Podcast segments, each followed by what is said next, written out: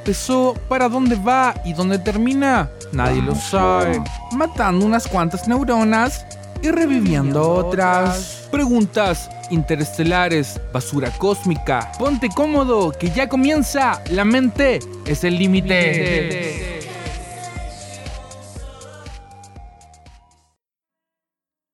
Sean todas, todes y todos bienvenidos a La mente es el límite.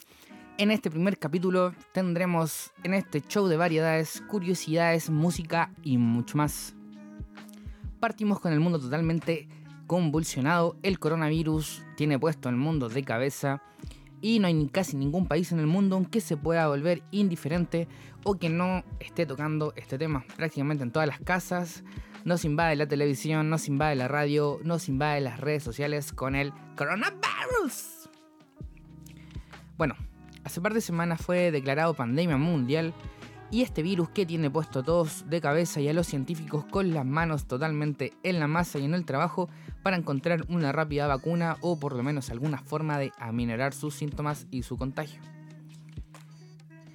Pero el mundo no es, no, no es primera vez que se tiene que enfrentar a este tipo de fenómenos, ya que nos hemos enfrentado a múltiples pandemias a lo largo de la historia, partiendo con uno de los casos emblemáticos como lo fue en su momento la peste negra o la peste bubónica, que si lo miramos en perspectiva afectó finales del 1800, principios del siglo XX y que en su momento mató a más de 6 millones de personas, que si lo ponemos en perspectiva para la época era mucha gente. En ese tiempo el mundo no contaba con tantos habitantes y una cantidad de ese, de ese tipo se consideraba bastante considerable. A pesar de que los tiempos de traslado eh, eran bastante más eh, largos en ese tiempo. Eh, el, el, principal método de transporte transatlántico y para moverse entre continentes eran los barcos. La aviación no estaba totalmente desarrollada, por lo tanto era, era más lento el contagio. Actualmente en el mundo en el que vivimos, el contagio se ha vuelto muy rápido debido a la hiperconectividad y la facilidad en que nos movemos en este mundo globalizado entre países. El coronavirus. El tema totalmente tocado. Lo hablan en todos lados. Pero ¿qué, ¿qué es esto? La verdad es que han existido cuatro tipos de coronavirus en el pasado.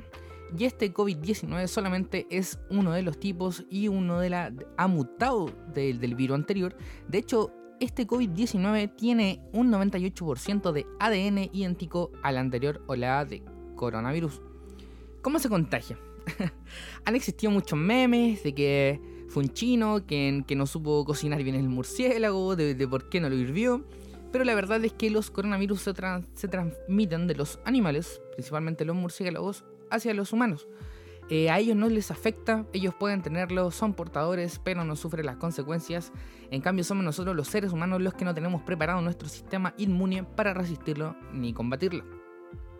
Al ser un virus nuevo, casi nadie tiene el sistema inmune que sabemos que va aprendiendo a lo largo del, del tiempo y enfermándonos. Así es, cada vez que nuestro cuerpo se enferma, aprende cómo enfrentarse a esta nueva enfermedad. Pero el coronavirus no habíamos tenido un, un, un, contagio igual y un virus parecido, por lo tanto nuestras defensas no están para nada preparadas. La verdad es que los coronavirus se contagian a través de las heces, a través de las fecas, a través de la caca del murciélago. Y eh, no basta con, tener contacto con ellas, sino que solamente imagínate, llegaste a una casa, está abandonada, está habitada por murciélagos portadores de este tipo de virus, y al abrir la puerta, abrís, tú abres la puerta, aspiraste las esporas, las esporas, perdón, y listo, te contagiaste, no queda otra. Así que prácticamente la llegada, y como dijo Salfate hace 5 años, el coronavirus era prácticamente inminente. El mundo ya está acostumbrado a esto y cada vez tenemos que estarnos preparando.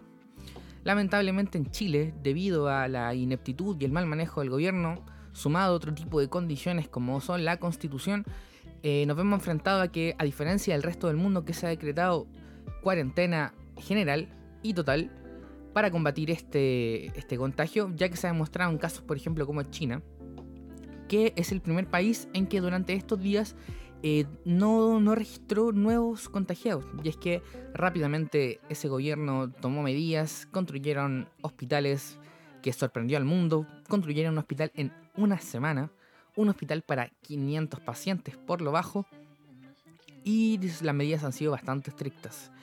Lamentablemente en Chile el gobierno de Sebastián Piñera no ha actuado de la forma, sabemos que es un gobierno que responde a intereses económicos que no precisamente son de la sociedad civil, sino que de un pequeño grupo acomodado, más sumado a las trabas que pone la actual constitución que no permite tomar una gran cantidad de medidas, ya que Chile es un país extremadamente legalista. Lamentablemente hemos, tenido, hemos estado enfrentados a las personas que tienen que salir de sus casas para poder seguir cumpliendo con sus trabajos, ya que hay que seguir comiendo, hay que seguir manteniendo responsabilidades y no hay nadie que nos garantice el día de mañana.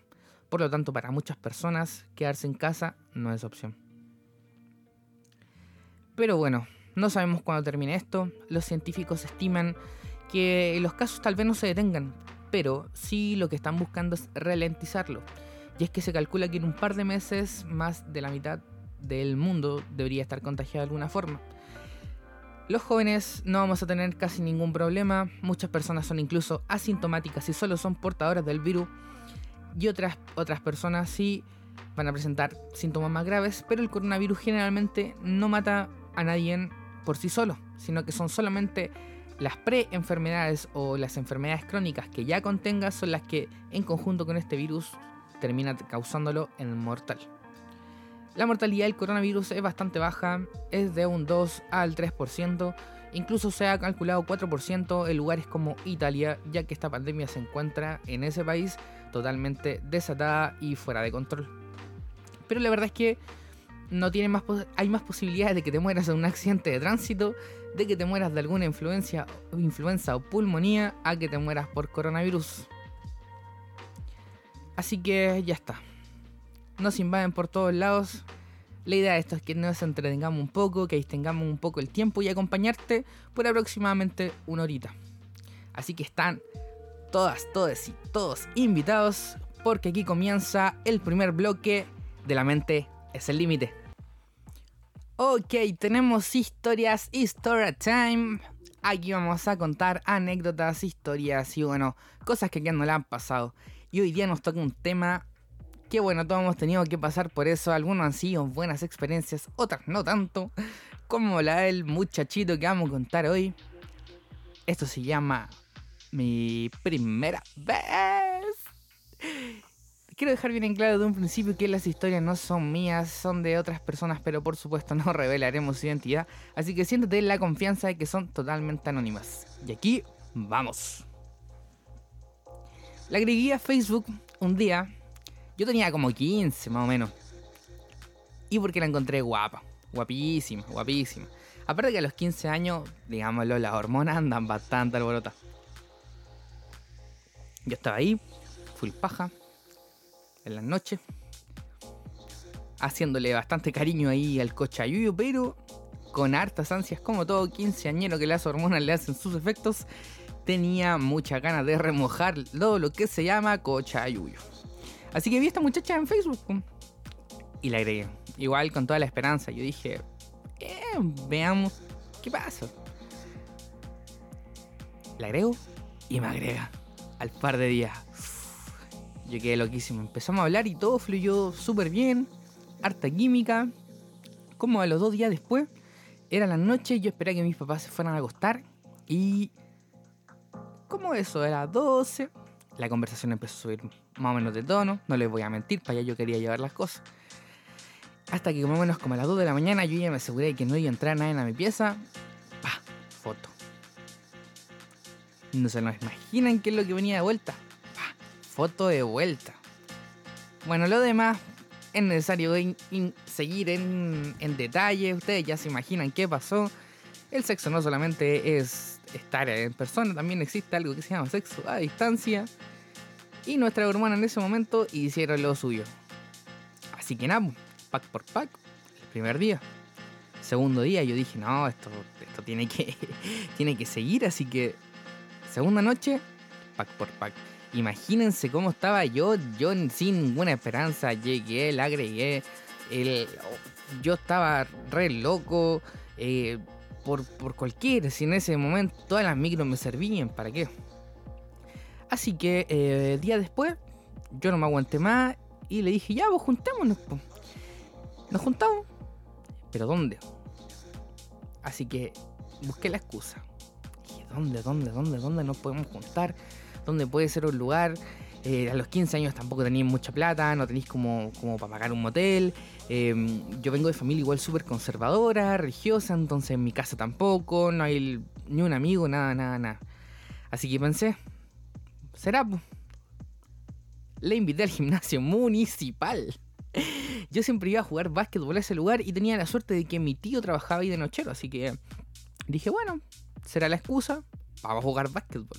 ¿A dónde? Yo que- quería jugar otro tipo de básquetbol, quería chuntarle a, otro agujero, no precisamente el aro. Y eh, la cosa es que ya nos juntamos ese día, conversamos, jugamos un rato. Eh, ya estaba haciendo noche, como eso de las 7. El gimnasio cerraba como a las 8, así que dije ya, a buscar un lugar. Nos dimos unas vueltas por ahí. Obviamente el- lo del básquetbol era para pasar piola, para pa, pa quien era solamente la, la portada, la careta. Buscamos un lugar por ahí, por allá, nada. Hasta que se me ocurre algo. Se me alumbra la ampolleta del baño, el segundo piso. Así que, ¿cómo hacer el atado? po? Subimos al baño del segundo piso. eh, entré yo primero, porque era el baño de hombre. Y, y la cosa es que entro, me cercioro de que no hay nadie, y le hago un gesto para que venga. Así que entra y nos metimos rápido a un, a un cubículo. Eran estos baños con cubículo. Entramos y ya pues cerramos con pestillo. Y, y nada, pues yo fui nervioso, fui ansioso. Eh, yo igual en ese tiempo era más tímido, así que eh, no tenía tanto las habilidades sociales, no sabía para dónde, por dónde partir. Pero sí tenía la suerte de que la muchacha eh, ya había tenido sus primeros encuentros sexuales, así que tenía un poquito más de experiencia que yo.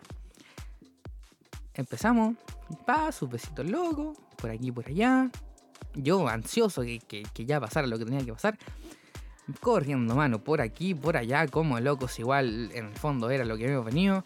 Yo venía ahí con, con mi arsenal de condones, me había echado perfume por todos lados. Hasta que empieza ella también a meter sus manos. Y resulta que yo, como me habían dicho mis amigos, me, me depilé también el, el cochayuyo. Lleno de alergia. Lleno de alergia. Estaba lleno de roncha. Me picaba por todos lados. Claro, pues al muy Gil se le ocurrió hacerlo en la noche y no, no, no sabía tampoco que estas cosas pasaban, la primera vez que me depilaba. Así que ya, pues, nada que hacerlo. La cosa es que estamos ahí en el baño, full, full, full, full toqueteo por aquí por allá. Obviamente no nos íbamos a sacar toda la ropa, estábamos en, un baño público y en caso de emergencia había que salir lo más rápido posible. Así que por suerte ella andaba con falda, así que uh, se baja los calzones. Yo me bajé también los pantalones. Y cuando se va a agarrar de como de la puerta del baño, así como las manos para atrás, eh, yo obviamente como para el lado de la taza, sube los pies y escuchamos entrar a alguien. ¿Qué hacer? ¿Qué hacer en ese momento? Imagínate, estáis ahí a punto, a punto lo que tanto esperaste, lleváis como 15 años esperando para remojar el maldito coche a Yuyo y se aparece una persona y se sienta en el baño de al lado. Con eso, Así que ahí, no estoy intentando hacer silencio, yo me senté en la taza, obviamente, para pasar piola. Ella puso los pies por el costado de la taza para afirmarse un poco que no, no se cansara tanto con la, la, la pared apoyada en la puerta, así que ahí mantenía más o menos el equilibrio. Y esperar, pues yo dije, ya, no será que... No creo que se demore tanto, solamente viene al baño. Cuando nos toca la mala suerte que el compañero que estaba al lado parece que se había comido todas las legumbres de la semana. Porque cuando empieza el festival de pirotecnia, por aquí, por allá, era como, como si estuviera cagando con manguera. El olor que empezó a salir, los efectos especiales, pareciera que el que de verdad estaba bastante enfermo de la guatita y se quedó ahí un buen rato. Imagínate ese momento. Sin poder hablar, yo ahí sentado haciéndome el loco. La, la, la muchacha, la que yo había invitado, la que traje aquí, esperando que el tipo afuera, aguantándose el olor, muertos de la risa. Por suerte lo tomamos en ese momento con humor. Así que nada, pues esperamos. En eso el tipo se para, ya tira la cadena. Lamentablemente el olor no se fue al tiro. pasó un rato hasta que se fuera. Y a lo nuestro. La cosa es que ya, seguimos lo nuestro. Yo con mi inexperiencia eh, y la ansiedad, digamos que, que no, no, se me erectaba, no se me paraba. Al principio, eh, yo creo que era de puro nervioso, si no era otra cosa. Así que ella gentilmente se agacha y sexo oral. Sí, sexo oral para poder estimular un poco. Ya cuando yo estaba lo suficientemente estimulado, había traído mis condones, así que abro mi condón, me lo pongo y volvamos al ataque. Le levanto las piernas, no la chuntaba, no la chuntaba, intentaba por aquí, por allá. imagínate, nunca lo había hecho, no sabía por dónde era. Yo dije, no me voy a equivocar de agujero, le hago en otro lado. Hasta que lo logré. Explosión de sensaciones. Era algo que yo jamás me lo había imaginado. Era mejor de lo que lo habían dicho. Y nada, seguimos ahí en el trámite. La cosa es que llevamos como 5 minutos y de repente llega la tía del aseo. No puede ser, no puede ser, como otra vez. Otra vez, ya había pasado todo el rato con el tipo al lado y ahora la tía del aseo, no, todo nefasto, todo nefasto. Así que de nuevo, la misma rutina. Ella ahí, apoyada, y la tía se empezó a limpiar, Y llega, empezó por unos cubículos más al lado, estaba limpiando, empezó a lo otro, lo otro, lo otro, hasta que llegó al que yo estaba. Y la tía me pregunta si me faltaba mucho y qué le iba a hacer. Yo le respondí que sí, que me dolía la guatita, me dijo, ya no importa, lo espero. Yo, no, mierda, mierda, ¿qué voy a hacer? Así que nada, para hacer el aseo, la tía por ahí, yo dije, y que me, yo dije, se aburrirá de esperar. Pues yo le dije, no, tía, no se preocupe, vaya nomás, vaya. Pero no, la tía me dijo, no, te espero, te espero. La cosa es que se separa en la puerta. Yo sentía que estaba ahí porque hacía ruido y caché que no se había ido, no había cerrado la puerta, nada. Hasta que se aburrió. Y dije, bien, bien, bien, bien, bien, bien, bien. Bien, se cansó, se cansó. Así que dijo, ya, más rato paso, paso a hacer el aseo. Más, más rato después me doy una vuelta. Y se fue, pues. Así que nada, pues seguimos. Seguimos ahí, por allí, por allá. ya en ese momento prácticamente era todo, todo, ya una anécdota. Ya yo sabía que esto se le iba a contar a mis nietos, pero en ese momento yo estaba concentrado simplemente en, terminar el cometido. Cuando de repente sentimos la puerta. De nuevo, habrán sido como a los 10 minutos. Ya estábamos, estábamos, pero full, full, full a lo que te permite la edad, que digamos que el tiempo se acota bastante debido a las múltiples emociones que habíamos pasado durante este rato. Y cierran la puerta y sentimos que empiezan a echar llave. Obviamente cuando sentimos que empiezan a echar llave, que dejan todo cerrado, ya la, muchacha se, se baja, empezamos a poner la ropa, yo me subo los pantalones rápido y salimos a ver qué es lo que había pasado estaba cerrado. El guardia ya había pasado. Claro, por supuesto, ya eran como las 8. Era, era hora de, cerrar, pues de, irse. Así que dejó cerrados los baños. Y se fue. Y nosotros ahí. ¿Y qué vaya a hacer? Imagínate, ¿cómo le explicáis que está en el baño de hombre con otra muchacha que ya te había visto la tía del aseo y ella sabía que había habido una persona ahí? Porque claro, te vio los pies, estuvo todo el rato ahí y cómo decirle, hola, nos quedamos atrapados, hola, no, no le dijimos nada cuando sentimos que estaban cerrando, como así que no, no. La chica se empezó a desesperar, ¿qué vamos a hacer? ¿Cómo lo vamos a hacer? Esto es tu culpa, me decía, yo no había que hacer, así que dije, ya, pues, plan B. Llamé a mi tío, mi tío que trabajaba ahí de noche. Lo llamo, no me contestaba.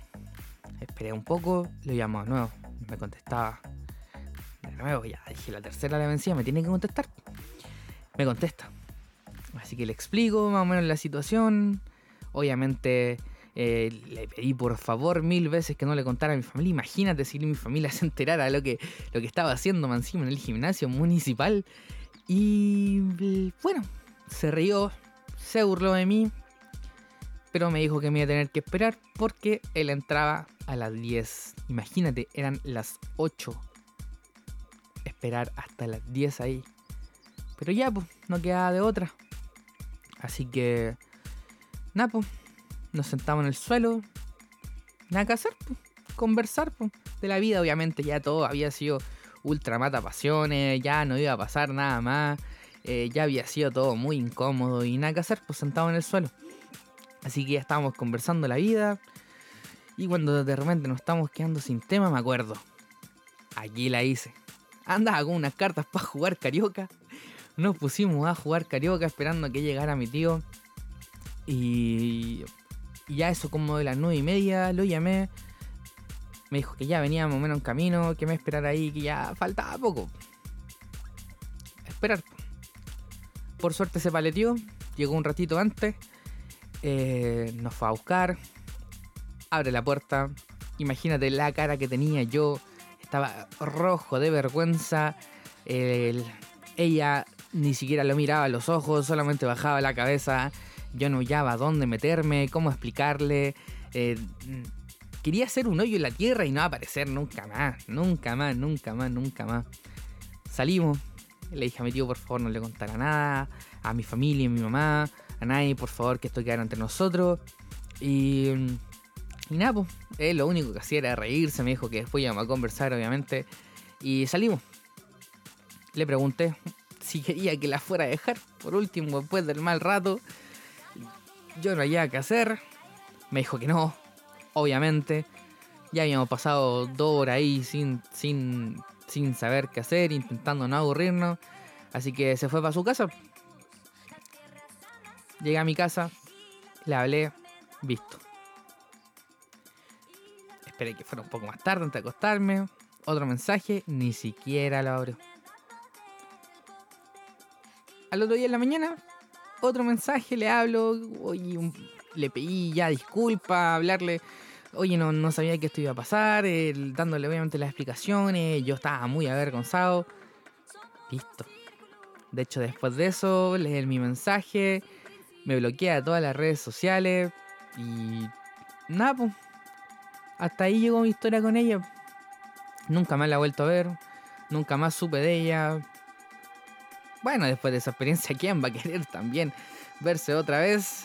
Así que bueno chicos, esa fue mi primera vez un poco nefasta, un poco totalmente nefasta. Bueno, pero son experiencias, todos somos jóvenes, a veces queremos acelerar un poco las cosas y todo salió bastante mal. Pero bueno, fue esa la primera vez, la gente lo sobrevalora bastante, eh, como si fuera tan importante, pero si hay algo que no es mentira es que primera vez solo hay una vez. Así que ahí está, será una historia para mis nietos, será una historia para mis amigos. Todo terminó muy mal, pero ya está. Esa fue mi primera vez. Frases motivacionales que siempre quisiste escuchar, pero nadie te dijo. Era broma que te quiero como amigo. Y la verdad es que no te encuentro feo. De hecho, me gustas. Hijo, te vamos a apoyar, aunque sea tu cuarta carrera. Señor, logramos salvar a su mascota. Felicidades, está viva. Lo logramos, lo logramos. Por fin, logramos condonarte el CAE. Y esas fueron frases que nunca nadie te va a decir.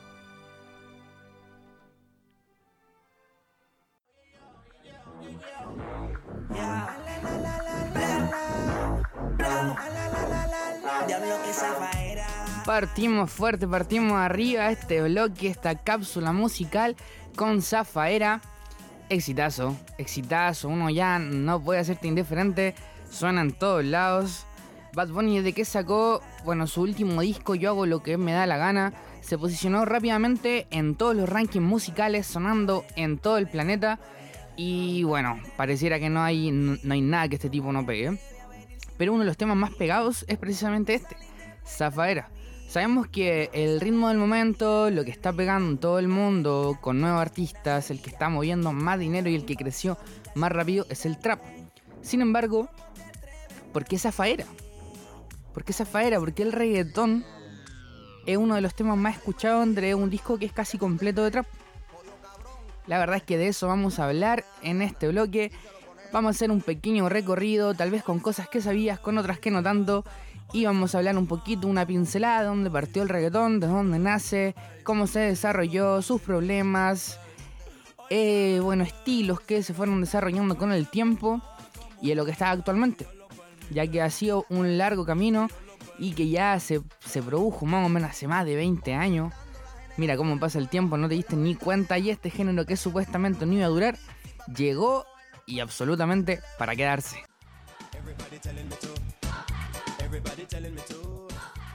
Bueno, ¿de dónde nace la palabra reggaeton? Precisamente viene del reggae y con mezcla de ritmo urbano del momento como fueron el rap y diferentes corrientes musicales que se desarrollan en Centroamérica. Resulta que lo que se escucha de fondo es lo que en su momento era reggae, pero se hacía una pequeña modificación. Y es que imagínate, estamos ahí, full 90, full, full dreadlock, enrolándose una cosita para elevarse. Y los DJs querían buscar algo para hacer bailar a la gente. Lo que suena de fondo es un, un reggae, pero que se le acelera un poco la pista para hacerlo un poco más bailable. Y de hecho, si tú prestas atención, suena bastante similar a lo que sería un dembow de hoy en día.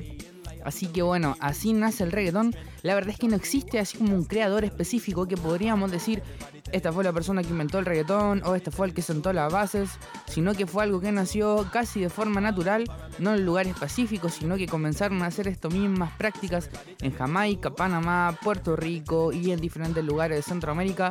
Por lo tanto, nace casi de forma espontánea en los suburbios y yo creo que en ese momento ni siquiera estaban pensando que esto era un nuevo género o que iban a lograr lo que hoy en día.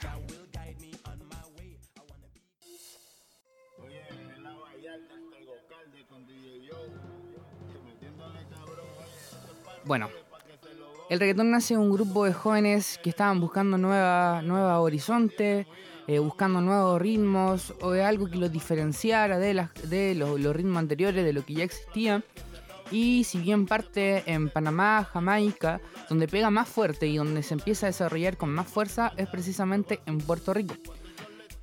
Puerto Rico, como sabemos, es una nación que desde, desde que existe ha sido colonia de Estados Unidos. Por lo tanto, no, posee una autonomía eh, total en sus decisiones políticas ni en cómo guiar su país. Esta nación eh, ha sido golpeada y siempre caracterizada por la pobreza, eh, por el narcotráfico y eh, por la alta, alta tasa de eh, muertes por armas de fuego. La verdad es que la violencia en Puerto Rico es un problema que lo queja hace muchos años y los jóvenes ven en este nuevo género y en la necesidad, incluso los raperos de la época, de retratar esa realidad. Y mezclando con estos ritmos que son medios sabrosones, medios para bailar, pescan el dembow y comienzan este, este nuevo género. de los primeros que podemos mencionar son artistas como MC Ceja, Deu Calderón, eh, Don Chesina, Yamcha, eh, el mismo General, que entre ya, ya su música empezó a, incluir esto, estos como nuevo ritmo. Pero fueron estos los que partieron empujando algo que en su comienzo no tenía nombre, por supuesto, era solamente gente queriendo hacer música, queriendo sonar fresco, fresh, inventando, tomando lo que ya tenían, reinventando, mezclando. Y bueno, toman esto del rap también, que tiene que ver con el rapeo, el fraseo, el rimar cuando estás cantando. Y le pusieron todo este ritmo sabroso para que crearan más o menos lo que no ni siquiera lo que ahora conocemos, pero lo que en su momento le llamaban reggaetón para que los nuevos artistas se siguieran posicionando y siguieran expandiendo este género que cuando en sus comienzos, de hecho yo recuerdo cuando era pequeño decían esto va a ser una moda como el H, esto va a ser una moda como la lambada, esto va a ser una moda como tantas cosas que llegaron y se fueron rápidamente, pero la verdad es que nadie se esperaba, nadie daba un peso y quedó, pero para siempre. Bueno, no todo fue color de rosa, no todo era celebración. En este tiempo en que el rap, el reggaetón, el reggae formaban un límite difuso, no estaba claro, era en el fondo era cultura urbana y eran jóvenes queriendo contar una realidad.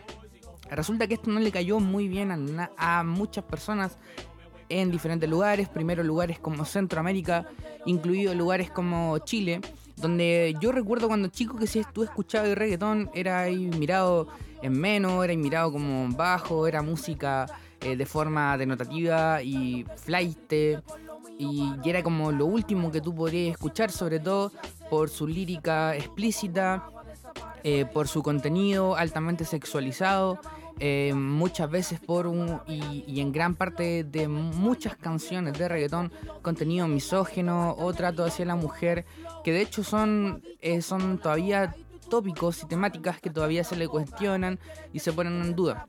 Pero lo que sí no se puede negar es que ellos buscaban mostrar como una realidad lo más cruda posible y se les puso cuesta arriba ya que a los raperos de la época y a, los que cantaban estos nuevos estilos de música urbana eh, se le hizo una persecución. Hay muchos los casos en donde tuvieron problemas porque los cantantes cantaban lo que, lo que ellos vivían. La mayoría venía de los barrios bajos, eh, muchos incluso tuvieron problemas con la policía. He conocido el caso de Don Omar, Nicky Jam, eh, Coscuyuela, a ver cuál otro recuerdo. Eh, Baby Rasta, eh, todos han tenido, han estado inmiscuidos en casos de droga, en casos de narcotráfico, baleos y, un poco el reflejo de, lo que estaban viviendo en ese momento de la sociedad de Puerto Rico. Uno de los casos más emblemáticos fue el caso de Tempo, este rapero en su momento que rapeaba en, el momento en que este límite se volvía difuso, eh, se vio inmiscuido en un caso de tráfico de heroína y una de las cosas más curiosas es que los jueces en su momento eh, utilizaron esta canción, vamos a poner ahora, esta canción que se llama Narcompón, eh, como prueba. Como prueba para demostrar eh, que él era un narcotraficante, a pesar de que él, él en, en, su mismo juicio se defiende, pues, contando explícitamente que lo que cuenta en las canciones no es real. O sea, es real porque es una realidad que existe en las calles y él la quiere retratar, pero no es su realidad. esto marca un precedente. Él no fue el único músico encarcelado por su música, bueno, a pesar de, que los cargos que le imputaban eran ciertos, pero eh, pone de sobremanera eh, un, clasismo y una discriminación hacia, hacia los cantantes por eh, su música y tomándolo en serio y este sirvió como un atenuante y Tempo pasó 10 años en la cárcel, eh, salió hace un par de años, todos con la expectativa de que iba a salir a hacer, si iba a ser su rap eh, antiguo o lo que él, él siempre presentaba antes, o iban a hacer con este nuevo género y bueno, salió haciendo trap totalmente distinto a lo que hacía antes. Algunos le gustó, a otros no tanto, pero bueno, esa es la realidad. Caso emblemático, Tempo.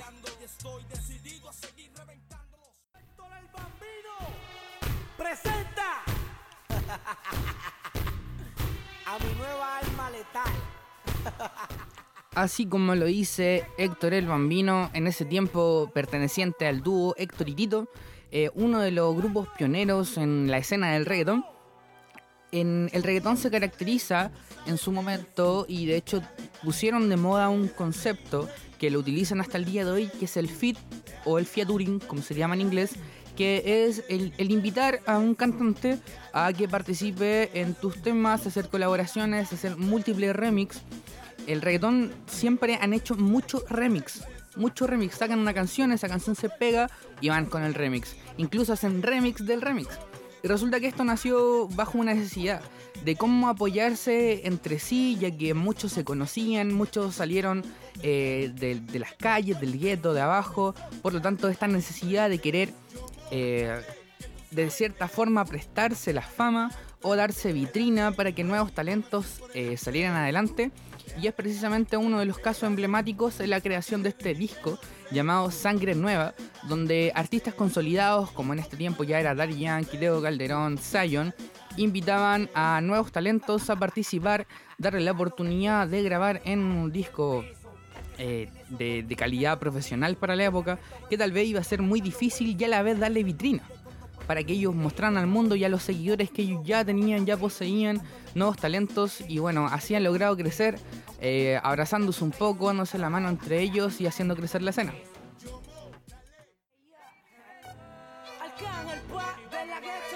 Uno de los casos emblemáticos del de reggaetón y la escena del reggaetón es Arcángel y el tema que escuchamos de fondo se llama Ven Pégate, precisamente del disco Sangre Nueva y fue Zion el que ah, junto a un joven de la gueto los invita a participar en este disco y es su primera canción. Bueno, al día de hoy mm, ya es difícil hacerse indiferente, eh, conocer quién fue Arcángel, qué es lo que hace, su música. Todos no sabemos o por lo menos reconocemos un tema o dos. Y eh, aquí fue su meteórica carrera. Y esto se replica hasta el día de hoy. Tiene repercusiones, por ejemplo, Arcángel es el primero en darle vitrina y el primero que creyó en Bad Bunny. Bad Bunny, el fenómeno de, la actualidad, el fenómeno que rompe barreras, que rompe récord, eh, con su tema eh, Tu no así, eh, le dio la posibilidad de salir un artista que, que, no tenía precedente, que no existía música antes que él. La verdad es que no sé cómo se conocieron, cómo habrán llegado a ese contacto, pero fue Arcángel que le dice, Benito, ven para acá, grabemos, te voy a sacar el tema, vamos a pagar el, el video y en rápidamente eh, en un naciente género el trap latino y bueno, a lo que llegó hoy día. Así que el fit en el reggaetón es realmente fundamental. Pero no todo se quedó ahí, no todo se quedó tan solo en el dembow, en, en las pistas, sino que también comenzaron este género que ya, ya establecido como reggaetón, empezó a mezclarse con otro tipo de ritmo y nacieron dúos como Rakim y Kenway, eh, los reyes del reggaetón romántico comenzaron a incorporar a sus pistas eh, bases más electrónicas, eh, tomando referencias del pop del momento también y a probar diferentes, diferentes horizontes. es, es, uno de los primeros géneros donde el autotune, por ejemplo, ¿qué es el autotune? Em, es un sistema, un software musical para eh, editar la voz. En sus comienzos, el autotune nace en el 96 y gran parte, de hecho, actualmente casi no existe cantante que no utilice autotune en sus producciones. Desde de talla mundial como Bad Bunny, hasta Shakira, hasta Jennifer López, eh, etc. todo el mundo utiliza el autotune eh, para producir sus canciones y lo que hace esto es que te modifica la voz y en su momento lo, utilizaron para afinarlo, alcanzar tonos. Pero el reggaetón toma el autotune y no solo lo utiliza para, para ¿cómo se llama? Para sonar mejor, ya que en, su en un comienzo eran raperos. El rapero lo que hace es que rapea, canta en rima, pero no, no tenían esta habilidad tan marcada de afinar, de llegar bien a los tonos, por lo tanto eran bastante limitados algunos cantantes en esos aspectos y empiezan a utilizar el autotune y le dan un, nuevo concepto y una forma de utilizar el autotune, ya que hoy día el autotune no, no se hace solamente para cantar bien, sino que es para darle otros tintes a las canciones, otros colores, otros matices y se vuelve una herramienta más, un instrumento más al momento de cantar y ya no está mal visto como oh, está usando exceso autotune es porque canta mal, sino que hoy en día es una herramienta más al momento de cantar eh, para crear eh, ritmos nuevos. Y bueno, así fue evolucionando. Precisamente eh, la segunda camada del reggaetón, estos nuevos talentos que nacen son los que empiezan a establecerse, a migrar por el mundo, a darle más fuerza y más, hacer un género más robusto. Eh, casos como Yadiel, Noé Yori, Arcángel, De La Ghetto, eh, todos estos cantantes de la segunda camada que le dan tiraje para adelante y a pesar de la adversidad lograron posicionar al reggaetón, pero arriba, arriba, arriba. Y este género que se iba a morir, que supuestamente iba a ser moda, terminó, terminó siendo el, fenómeno mundial que es hoy, que nunca antes ritmos tan fuertes habían sonado en Europa. Tú llegas a Rusia, al otro lado del mundo, tú vas a, a no sé, casos como Alemania, que cero contacto con el español y suena el reggaetón en todos lados. De hecho, he escuchado muchos casos de latinos que van a otras partes del mundo, te escuchan hablar español y despacito, de una. Entonces, creo que esto era un, fenómeno que, no se había producido antes. Tal vez en su momento la salsa, el merengue, eh, lograron calar un poco más allá, atravesar un poco estas fronteras, eh, pero aún así no alcanzaron lo que el reggaetón está alcanzando hoy en día. Y bueno, esto no termina aquí, no solamente el reggaetón se nutre de reggaetón, ya que con el paso del tiempo también se generan subgéneros.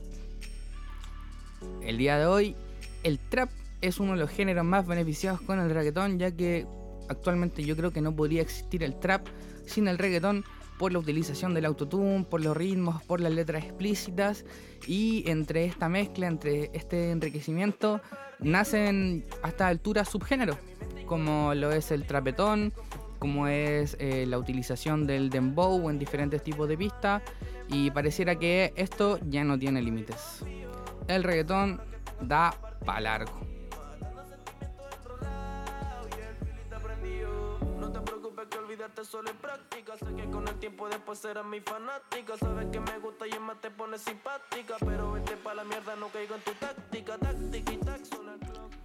Y para despedirme, para despedir este bloque musical, esta cápsula musical, los quiero invitar a que disfruten, para que bailen, salta, grita, haz twerk Llama a tu gato, el perro, bailalo solo, bailalo acompañado, bailalo con quien tú quieras.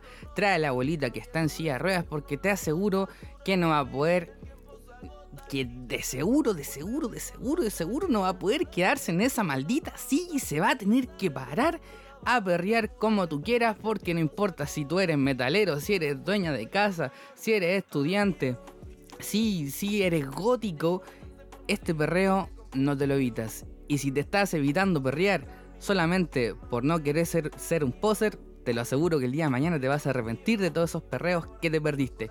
Disfrútalo, bailalo, súbelo bien arriba, que esto es del disco Casa de Leones del 2007, Joel y Randy, eo, eo, eo, perréalo.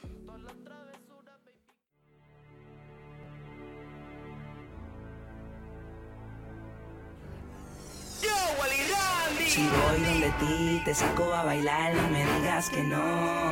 No tengas miedo, sin pensar, yo me atrevo, aprovechalo. No soy un papi, pero muevo mi cintura de lado a lado. No tengas miedo, sin pensar, tú te atreves, aprovechalo.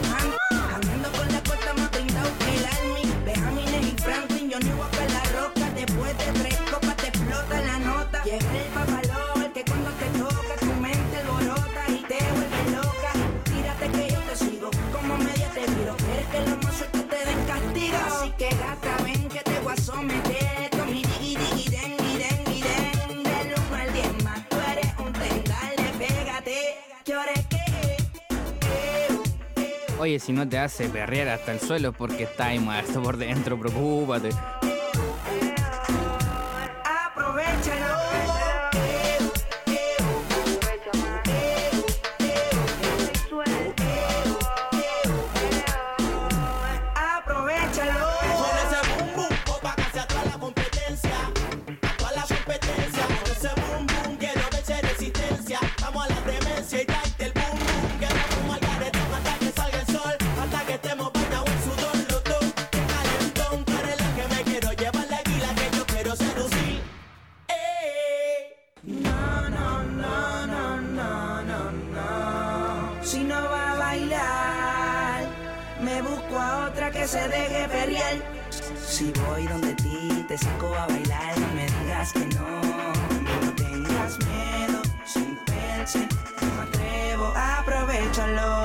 Aprovechalo.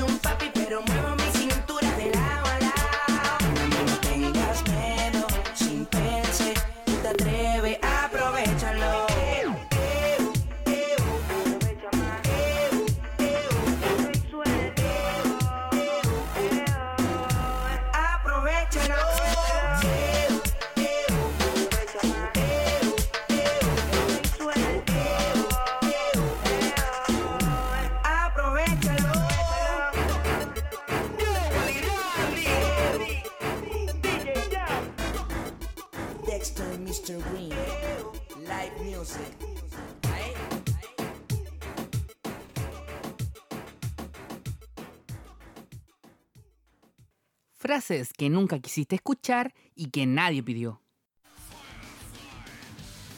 Oye, qué fea tu pareja. Si encontré que ruidosa, tu mamá sí que ruidosa en el caso. Oye, ¿qué onda? ¿Ustedes son algo? ¿Son pareja? Ya, pues, mijita, ¿cuándo me va a dar nieto? Yo quiero, usted va a tener guaguitas, supongo, po. Y esas fueron frases que nadie te pidió, así que métete tu comentario.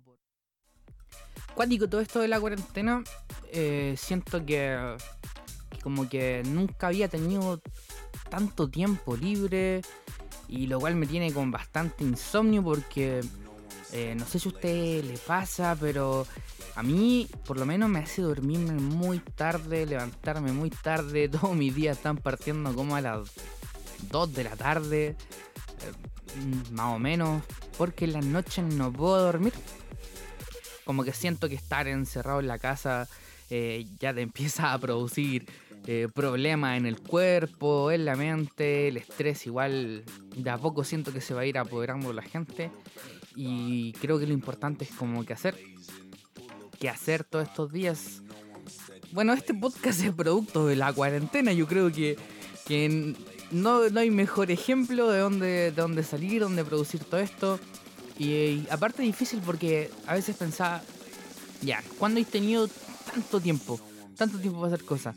Yo en mi casa ya siento que se me va a acabar la ropa para lavar y yo ya no sé qué voy a hacer en las tardes.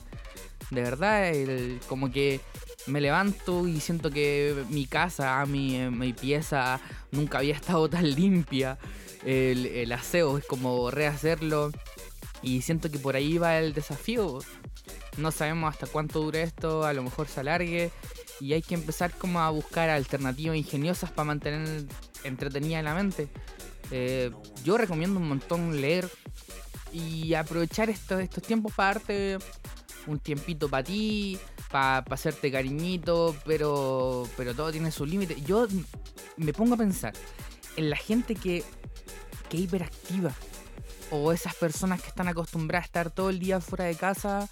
Bueno, los que tienen la, la ventaja de poder quedarte en cuarentena, porque está claro que no todo el mundo puede. Pero, pero yo siento que en algún momento esto van a tener que decretar cuarentena general y ahí vamos a tener que enfrentarnos todos a lo mismo. La ansiedad. ¿Qué hacer con la maldita ansiedad? La gente que, que es hiperactiva. ¿Qué, qué, cómo, cómo lo mantení? Incluso a los niños pequeños, ¿cómo, cómo mierda le explicáis que, que no va a ir al colegio, que se tienen que quedar en la casa, que, que les cortáis toda la rutina, todo lo que hacían normalmente? Y es complejo, se produce todo, todo un fenómeno y, y de hecho creo que compartir los espacios tanto tiempo en una rutina en la que no estáis acostumbrado eh, también hace que se desgasten las relaciones. Es súper difícil porque te cambia la rutina, te cambia todo y se desgasta igual, pues creo que, que los primeros días es como súper bien, ya todo rico, todo descansando, eh, dormir hasta tarde, pero después empiezan los conflictos en la familia, eh, porque tenía un roce más del que estaba ya habituado. Así que se empiezan a, llenar de cosas. Creo que hacer ejercicio tal vez en la casa eh, es una opción. Los live en Instagram efectivamente es más que una opción. Instagram de hecho en, en, en muchos horarios se colapsa. No voy a hacer un live porque hay mucha gente haciendo lives. Mucha gente queriendo compartir y, y claro, porque entre tanta soledad estáis buscando como este punto de, de conexión eh, con el mundo exterior, con la gente, el participar, eh, el, desarrollar una vida social igual, po, o sea, est- estar todo el día en el mismo lugar eh, es complejo, es complejo sin duda, eh, ya que el estrés no es solamente cuando estáis lleno de cosas por hacer, sino que estrés también es, puede ser y desatar estrés por estar en el mismo lugar. O sea, estar acostumbrado a algo, a sentir una cierta cantidad de estímulo, a mantener un ritmo de vida. que te lo cuarten te desordena todo. De hecho, mi insomnio ya no sé qué hacer. He intentado pastillas para dormir y, no, no hay caso. Pero nada que hacer, hay que protegernos, la salud está primero y vamos a tener que seguir buscando opciones entre todos. Yo creo que eh, está ayudado, ayudando bastante. Los tutoriales en YouTube ha, habido una, un, incremento en la cantidad de, tutoriales que se empiezan a subir. Gente que está eh, como un poco apoyando la causa, ayudando a que la gente se quede en sus casas, eh, compartiendo su arte, compartiendo algo que sabes, compartiendo bueno, todo. Y en, momentos como este, herramientas como Skype o la videollamada eh, se vuelven fundamentales y hay que estar ahí, pues, dando la lucha, intentando mantenernos un poco ocupados y que la mente no, no pare de andar. De hecho, pensando en esto mismo, es que dije, ¿qué hago? ¿Qué hago?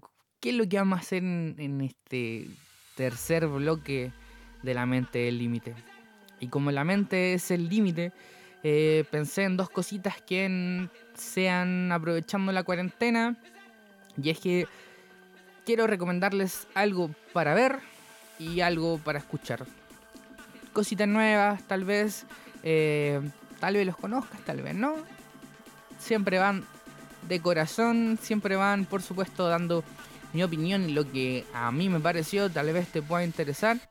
Así que aquí te va, pues. ¿Qué ver? ¿Qué escuchar? En la mente es el límite.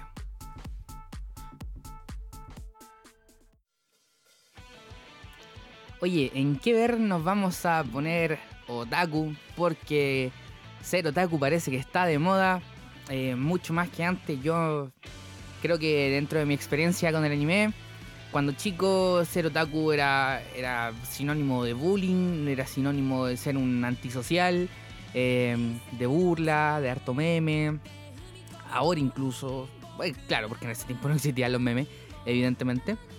Y eh, al menos mi experiencia personal con, el anime fue que cuando, cuando más niño eh, me gustaba ver harto dibujo animado, creo que era, era muy bueno ver tele.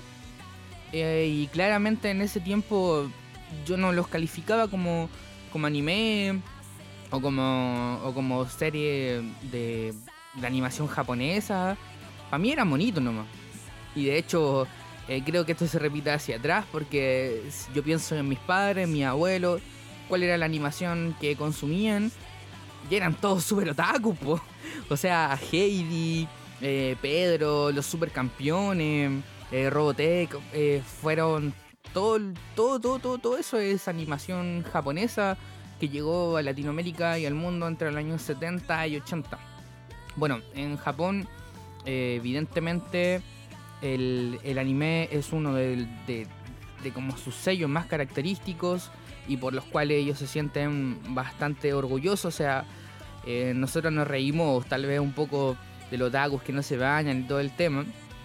Pero en, Japón la cultura del anime es súper fuerte, eh, mueve mucho dinero y de hecho para una banda que su, tema salga en, una, en un anime exitoso es sinónimo, pero de orgullo así estratosférico, es como sentirte toda una estrella.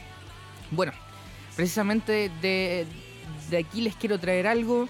Eh, lo que le quiero recomendar es Eraset, en, inglés. así es como se, trajo a Latinoamérica. Eh, se deletrea E-R-A-S-E-D, Eraset pero que en japonés se llama Bokudake ga Inai Mashi. Un poco largo el nombre, me costó harto aprendérmelo, eh, pero bueno, es una serie del género Seinen, que aquí dentro del anime eh, también hay subcategorías. ¿Y qué es lo que quiere decir Seinen? Seinen es eh, como pensado para un público demográficamente adulto joven. Si bien Seinen tiene como una connotación para hombres, eh, sabemos que la verdad es que esto es, simplemente producto como de la cultura, pero pueden verlo hombres, mujeres, o da exactamente lo mismo. De hecho, eh, no sé, conozco un montón de gente, eh, de mujeres, fans de Dragon Ball Z y un montón de hombres fans de Sailor Moon. O sea, creo que ya estamos al. La discusión ya sobrepasó eh, ese tipo ya que son detalles y se nos hace novio. Bueno, eh, Bokudake ga Inaimashi es un, un, manga. Un manga, ya que, bueno, para las personas no enteradas eh, del anime, eh, los animes, la mayoría, la mayoría de los casos, no diría 100% porque hay excepciones, pero eh, parten escribiendo. Sale primero el manga de la historia, que están hechos por mangakas. ¿Qué sería un manga? Eh, es como un cómic, ponte. Es, es, ese estilo de, escritura. La diferencia es que los mangas siempre son en blanco y negro, eh, no, se, no se utiliza color y como curiosidad se leen al revés. De derecha a izquierda y no de izquierda a derecha como lo hacemos en, el mundo occidental. Bueno, esta es, una, es un manga que salió el 2012. Sí, creo que el 2012 fue. Y fue distribuido por la revista Kadokawa Shonen. Eh, son revistas especializadas en, en, distribuir anime. Y de hecho la más, la más popular y como la más famosa es la Shonen Jump que son como los encargados de publicar y distribuir a, los mangakas, que, por supuesto la, la, competencia en Japón es súper fuerte, es súper alta y es súper exigente. este, esto se partió más o menos por esos años, se termina de publicar los últimos tomos del manga en marzo del 2016 y precisamente ese mismo mes Sé que ya lo estaban produciendo por la productora A1 Pictures. Eh, ya estaban eh, animando esta, este manga.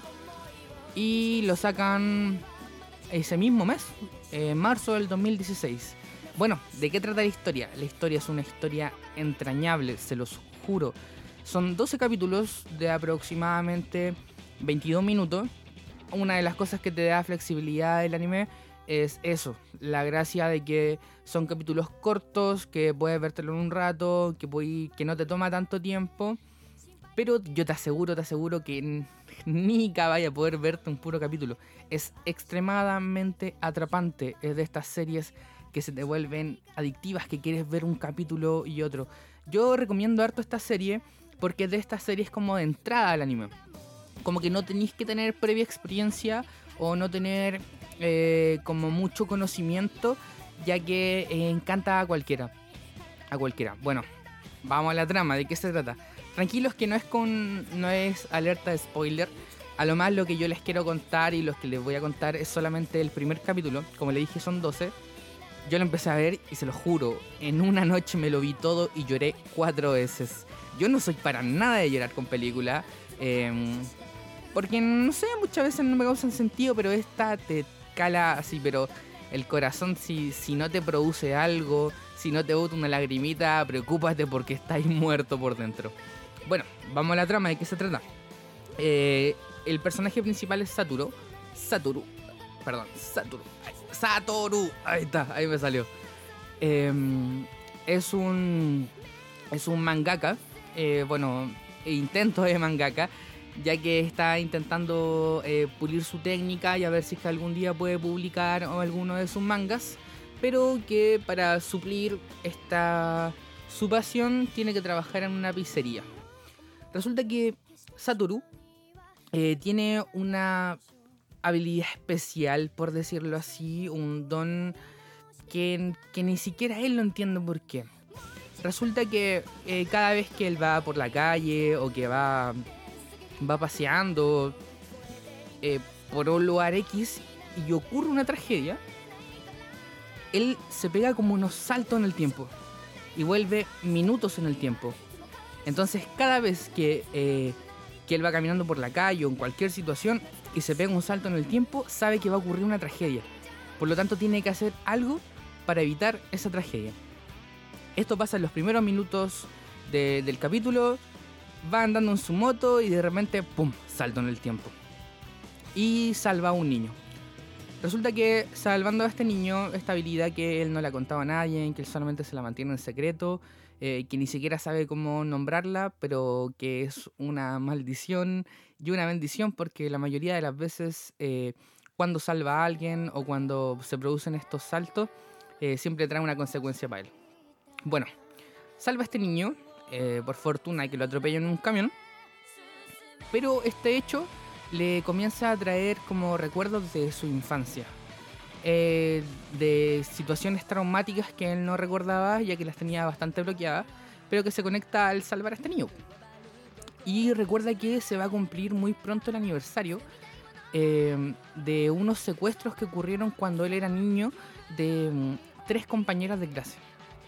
Esto le revuelve la cabeza, se vuelve loco y mm, y nada, pues se queda reflexionando. La cosa es que producto de, salvar a este niño, él choca en la moto, eh, se le producen daño a él por salvar al niño. Y eh, del hospital lo mandan a, hacer, a que estar en cama. La cosa es que estando en cama, eh, lo viene a ver su mamá. Su mamá, la cual no veía hace mucho tiempo, pero que producto este accidente lo viene a cuidar.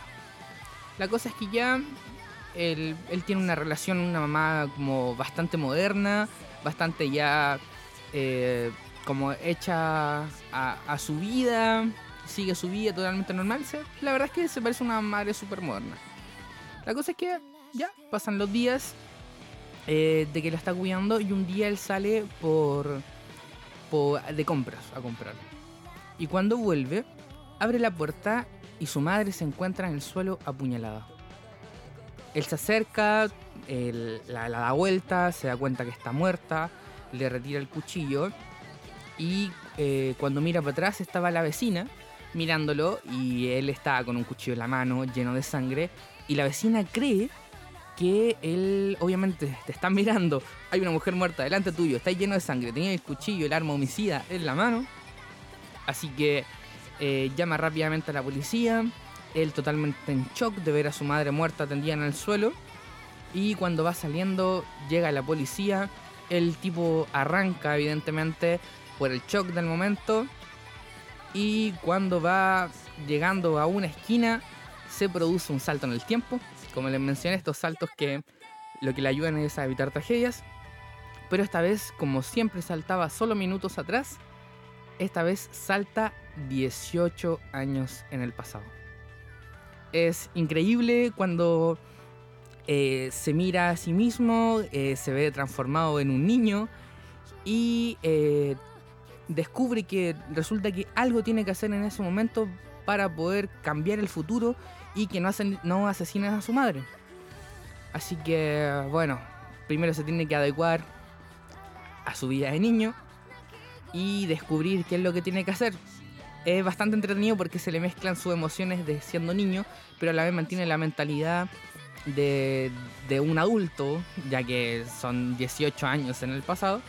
Eh, pero aún así se le entremezclan las emociones y se hace bastante entretenido en ese sentido.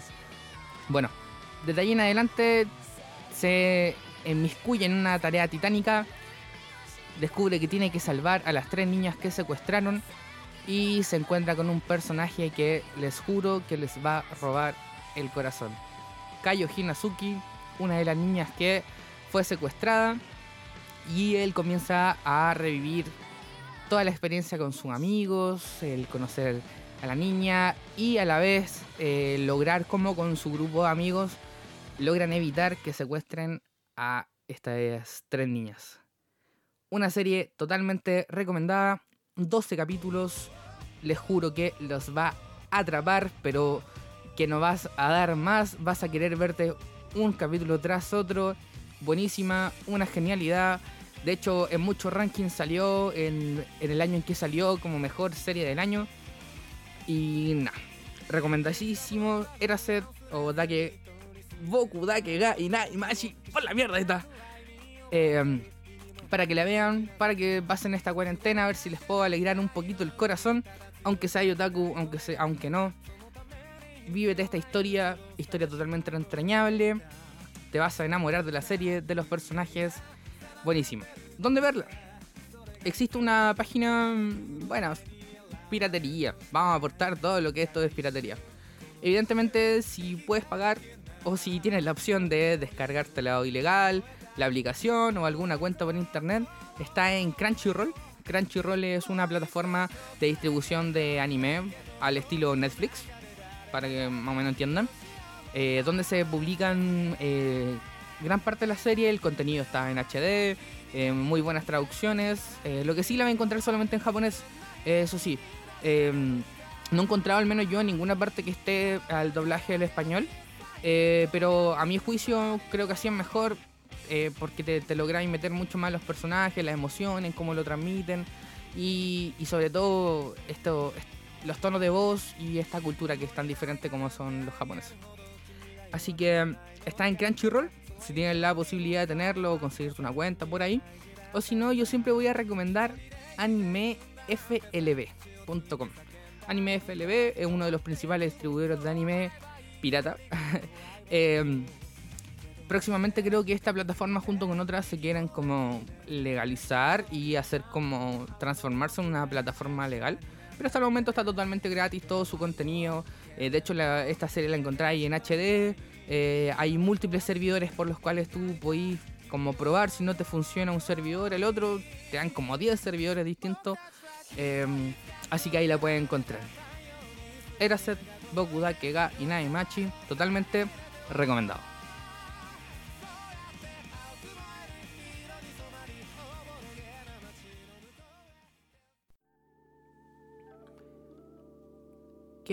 Escuchar. Partimos más bajito, para hablar un ratito al oído, ya que estamos más en confianza. Ya tenemos todo un programa por detrás. Y te voy a dar un momento para que vayas a aprenderte una cosita, para que traigas a tu gato, acariciemos al perro, recuéstate en tu habitación, baja las luces de hecho, anda y date un baño. Llena la tina, ponele pausa, ponele pausa, pone la tina, prende unas velitas, se prende su cosita favorita o su estimulante favorito porque no te vas a arrepentir. ¿Qué les traigo? ¿De qué les quiero hablar? FKJ. Bueno, así abreviado porque su nombre completo sería French Kiwi Juice. Este músico francés de 30 años, bueno, tiene, mm, tiene ascendencia eh, no es holandesa y francesa, por eso el nombre, French Kiwi Yes. Y eh, bueno, actualmente vive en París, nació en Tours, Francia, y es uno de los pioneros en un estilo musical llamado French House. Él empieza a hacer música en el 2010 y es precisamente con él que nace este género y que tiene una característica súper especial y es que es la creación de música a través de una técnica que se llama looping. Looping o loopeando. Bueno, ¿qué significa loop en inglés? Loop es como repetir, es como hacer un salto. Entonces, em, ¿cuál es la gracia de este tipo? Este tipo aparte, eh, él estudió ingeniería en sonido, por lo tanto eh, conoce harto de producción pero no solamente es como un productor, es una mezcla, una genialidad, ya que es un excelente músico. Eh, de hecho, también es cantante, ya que en sus pistas se atreve a cantar. Y esta versatilidad es la que le permite desarrollar un estilo muy único, muy propio. Es una exquisitez escuchar su música. Que la gracia es la siguiente eh, va tocando múltiples instrumentos y las va lupeando. ¿Qué significa? A través de un panel de control, una mesa eh, para samplear, eh, va grabando sonidos y los va dejando en repetición. Para que ese, esa parte del sonido o ese acorde o lo que él quiera vaya quedando grabado, se siga repitiendo hasta que él le ponga pausa y mediante esto se está repitiendo, esto te da la posibilidad de grabar otros sonidos a través de múltiples canales y que suenan a la misma vez, por lo tanto eh, te da la, posibilidad de que em, tocar muchos instrumentos que suenen al unísono, crear toda una pista, eh, pero hecho por una persona. Sí, eso es, yo creo, cuando yo lo vi por primera vez, eso fue lo que más me impactó. Que todo lo que tú estás escuchando, por ejemplo, ahora mismo de fondo, está siendo tocado por una persona. Él mismo es el que maneja los, teclados, él va al piano, lo deja grabado, eh, sabe tocar bajo, sabe tocar vientos como saxo, eh, maneja los sintetizadores, eh, samplea, es cantante, maneja hasta batería, guitarra, el tipo es completísimo. Y bueno, en base a esto, él, es el que crea y forja su propio estilo. Eh, su estilo musical, de hecho, tiene muchas influencias del blues, el house, el jazz, el soul, el funk. Y bueno, es todo un viaje, todo un viaje. De hecho, eh, una de las gracias que tiene sus temas es que tampoco es que lo grabe por partes, sino que eh, lo graba todo de una, con todos los instrumentos ahí en el momento, y lo que genera es toda una experiencia. Aparte de ser muy virtuoso, es un excelente compositor y em, es un genio. Es un genio. Son de estos músicos que nacen cada 40 años y que, y que son de otro planeta. Bueno, él actualmente ha habido, eh, tiene solamente un disco homónimo llamado FKJ, el cual lo publicó el 2017, está disponible en CD y también descargable. De hecho, su música empezó en YouTube del 2010, recién publicó algo el 2017 y a finales del 2019, hace poquito, el año pasado, eh, acaba de publicar un EP llamado Wildland. Wildland. Em, bueno, dentro de sus producciones se destaca porque em, verlo, verlo, todos sus videos, todo lo que sube de material audiovisual es un espectáculo en sí. O sea, aparte yo de escucharlo, yo te recomiendo que también lo veas porque verlo es muy entretenido. Verlo cómo va utilizando los instrumentos, cómo lo vas ampliando, las técnicas, eh, cómo... En el fondo, imagino una persona se está moviendo de allá para acá, de allá para acá, em, a la perfección. Y también eh, su música la desarrollan en muchas veces lugares poco habituales. Tiene unos videos preciosos, eh, haciendo música, por ejemplo, dentro de un museo. Hizo un, especial en el Museo Le Brou de Francia, donde todos los invitados estaban sentados en el suelo, claramente con audífonos, eh, para poder presenciar el recital. Tiene otro que está en el, mar, así en una balsa, en un lugar totalmente quieto, en unas aguas pero demasiado tranquilas y solo en una balsa haciendo música. Eh, tiene junta igual con, con, diferentes artistas donde él lo invita a cantar o a tocar un instrumento. Eh, es, un sinfín. Yo creo que este, si bien ya tiene alto conocimiento, sobre todo en lugares como Europa, ya que su música es bastante experimental, yo creo que es cosa de tiempo para que se destaque como un artista a nivel mundial, porque lo que hace es realmente impresionante. Así que eso, French Kiwi Juice. Para terminar, ya nos vamos despidiendo. Esto ha sido todo por hoy. Espero que les haya gustado este primer capítulo. Mira, si tú tienes alguna anécdota que te gustaría mandar, algún tema que hablar, todos siempre son bienvenidos. Se mantiene siempre el anonimato con tranquilidad, con confianza. Así que eso. Nos despedimos. Será hasta la próxima. Esto fue La mente es el límite. Sayonara. Y ahí nos solemos. Uh, antes que me vaya, una aclaración. Se me había olvidado eh, aclarar el nombre del mangaka que hizo el, el, lo, que le recomendé recién. Pues, si usted estaba escuchando lo, que le, recomendé ver. Eh, eso, se los debo para la próxima, por si acaso. Le debo el nombre del mangaka. Bueno, no sé si, si alguien lo quiere saber, por ahí también me lo puede preguntar. Así que eso, ahí nos solemos y nos despedimos escuchando FKJ French Kiwi Juice y esto es Die with a Smile. En la mente es el límite.